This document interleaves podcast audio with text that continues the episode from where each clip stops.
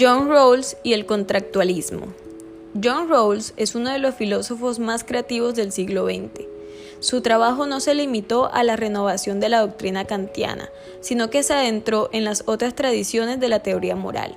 Para empezar, vamos a abordar superficialmente los pensamientos de Hobbes, Locke, Rousseau, Kant y finalmente el de nuestro interés, el filósofo Rawls.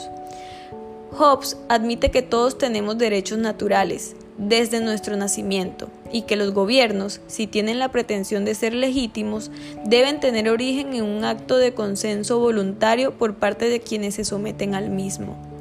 En el contrato social, el cual planteó Rousseau, habla sobre la construcción de la sociedad civil como un cuerpo social cuyo mecanismo decisorio es la voluntad general de la que emana todo poder Dicho cuerpo social se denomina Estado cuando es pasivo y soberano cuando es activo. Kant considera esencial una realidad práctica, para él obligar a todo legislador a que dicte sus leyes como si éstas pudieran haber emanado de la voluntad unida de todo un pueblo, y a que considere a cada súbdito, en la medida en que éste quiera ser ciudadano, como si hubiera expresado su acuerdo con una voluntad. Y al fin llegamos a John Rawls, y a su obra seminal de 1971, A Theory of Justice. La revolución ralsiana viene a superar problemas básicos relativos entre la distinción entre la libertad de los antiguos y la libertad de los modernos, a las vertientes positiva y negativa de las mismas o a las diferencias existentes entre la tradición liberal asociada a Locke y preocupada de manera prioritaria por las libertades individuales y por algunos derechos fundamentales por una parte, y la tradición democrática representada por Rousseau y más interesada por las libertades políticas y por los temas públicos por otra. Todo ello, por supuesto, sin olvidar cuanto se refiere al campo específico de la justicia, pero ahora recordemos que los dos principios de justicia de Rawls establecen por una parte que todos han de tener el mismo conjunto de libertades básicas y por otra que son injustas las desigualdades que no benefician a todos.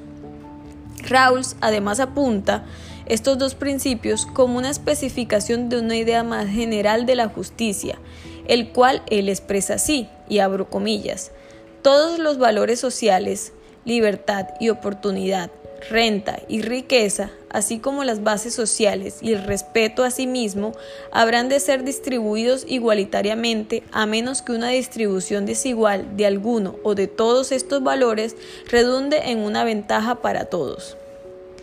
Lo dicho hasta este momento sobre John Rawls nos hace pensar en su contractualismo como una filosofía de la democracia, como una fórmula en la que la reciprocidad posee la fuerza y el alcance de un ideal social al considerar las relaciones entre ciudadanos libres e iguales, y como una obra arquitectónica que es la clave y lo esencial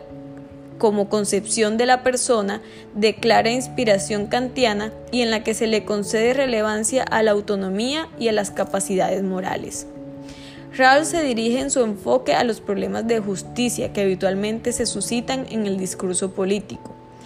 Una sociedad bien ordenada es para Rawls una sociedad efectivamente reculada por una concepción política pública de la justicia, en la que cada ciudadano ha alcanzado un equilibrio reflexivo,